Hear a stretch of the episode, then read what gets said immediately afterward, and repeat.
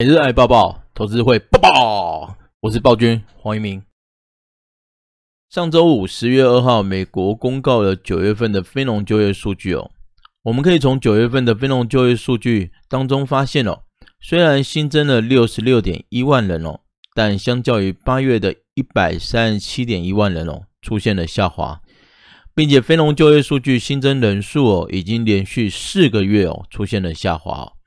显示现在美国市场的一个人力需求已经有逐步趋缓的一个迹象哦。统计三月至今哦，非农就业的人数，仍然有一千多万的一个缺口。美国的一个就业市场哦，动能下滑，对于美国未来的经济成长哦，的确是一个隐忧。配合个别产业的非农就业数据观察。我们可以发现哦，九月份非农就业数据减少最多的就是政府就业哦，显示目前除了媒体已经报道的十月一号将要开始实施无薪假的纽约市政府员工，以及人口普查结束之后而逐步解聘的临时工外，政府单位哦，其实还有其他的职缺哦正在进行缩减，其中因为远距教学兴起而减少了二十八万个地方教育的员工职缺哦。就是一个隐藏在媒体下的讯息哦。另外，美国财政部根据薪资保障计划所推行的贷款，有关航空业的一个裁员限制哦，已经在九月底的时候就已经到期了。目前，美国财政部还没有推出新一轮的经济纾困方案哦。因此，我们可以发现哦，有许多的企业哦，已经开始宣布裁员哦。重点是裁员的产业哦，并非只局限于。航空业哦，而是各行各业都有类似的一个现象哦，因此不禁让我们怀疑，美国联总会跟财政部大洒资金所创造出来的一个复苏派对，是不是已经快要到谢幕的时刻了？而裁员潮是不是第一个警示的征兆呢？秉持一贯的原则，如果美国经济真的已经开始冒泡了，那是否有数据可以显示我们的观念是正确的呢？首先，我们利用十月一号美国供应管理协会所公告的制造业采购经理人数据来进行观察。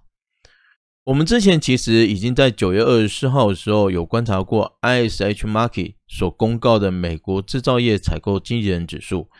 当时候的数据哦冲下二十个月的新高，到达了五十三点五。但是呢，由 ISM 所公告的制造业采购经理人指数不仅低于预期的五十六点四哦，甚至已经转折下滑到五十五点四哦，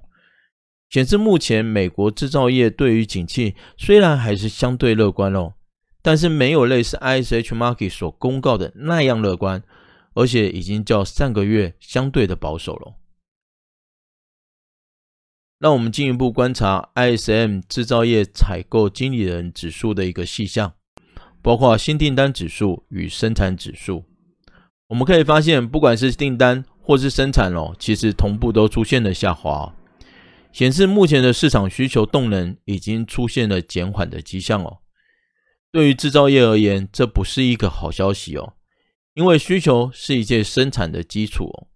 当市场不再需要所生产的产品时，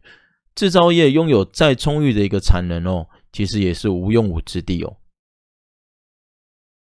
再配合所有订单的数据观察，我们可以发现，新订单指数虽然出现下滑哦，但是外销的新出口订单哦，却出现了上扬，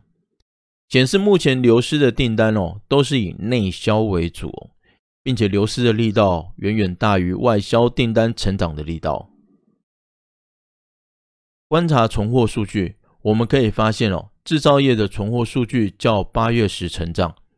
推估目前制造业存货已经到达一个可生产的临界值哦。如果市场需求可以恢复，不排除哦后续制造业会进入一波补库存的周期哦。但如果市场需求依旧是疲软的，那库存数值将只会起起伏伏哦，也代表制造业仅愿意维持最低可生产的库存哦。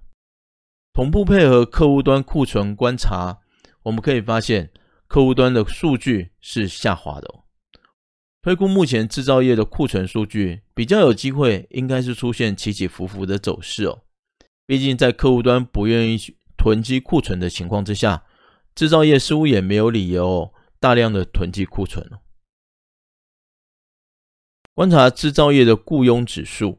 令我们惊讶的是，雇佣指数并没有因为制造业采购经理人指数下滑而出现同步下滑的现象。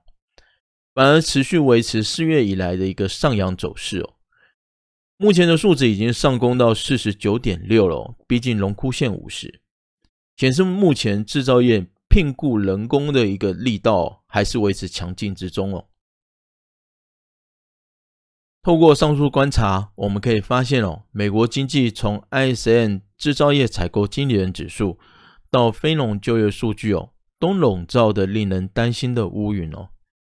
但从 ISM 制造业指数当中的新出口订单及雇佣指数，我们又似乎觉得深夜当中透露出一点点的星光哦，也让我们同步的怀疑哦，就业市场好像没有媒体描述的这样悲观哦。但其实美国的经济哦，主要还是依靠服务业，